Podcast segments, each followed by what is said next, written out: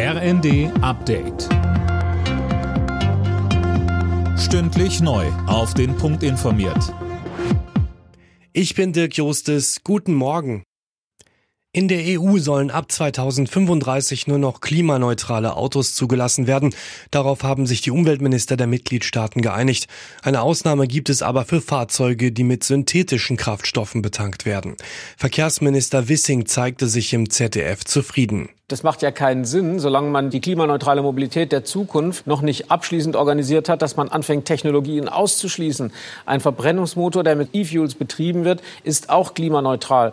Und wir können bei einer solchen Herkulesaufgabe wie der Transformation ja nicht mit Ausschließerei und Technologieverboten arbeiten. Wir müssen technologieoffen und mit der ganzen Kraft der Innovation vorgehen. Die Folgen von Russlands Krieg gegen die Ukraine beschäftigen ab heute den NATO-Gipfel in Madrid.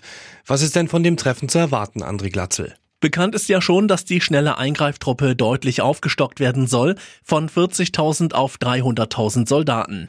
Außerdem haben die USA angekündigt, ihre Militärpräsenz im Osten, auf dem Baltikum und auf dem Balkan zu erhöhen, um die Abschreckung gegenüber Russland zu verstärken. Weiteres Thema bei dem Treffen ist der geplante NATO-Beitritt von Finnland und Schweden. Die Türkei hat gestern ihre Blockadehaltung aufgegeben.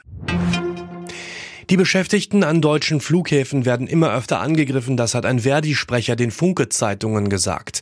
Demnach lassen die Fluggäste ihren Frust über lange Warteschlangen an den Sicherheitskontrollen immer öfter an den Mitarbeitern aus. Die Komplizin des verstorbenen US-Sexualstraftäters Jeffrey Epstein, Ghislaine Maxwell, muss wegen Sexhandels mit Minderjährigen für 20 Jahre ins Gefängnis. Ein Bundesgericht in New York hat jetzt das Strafmaß verkündet. Es blieb dabei unter der Forderung der Staatsanwaltschaft von 30 bis 55 Jahren. Alle Nachrichten auf rnd.de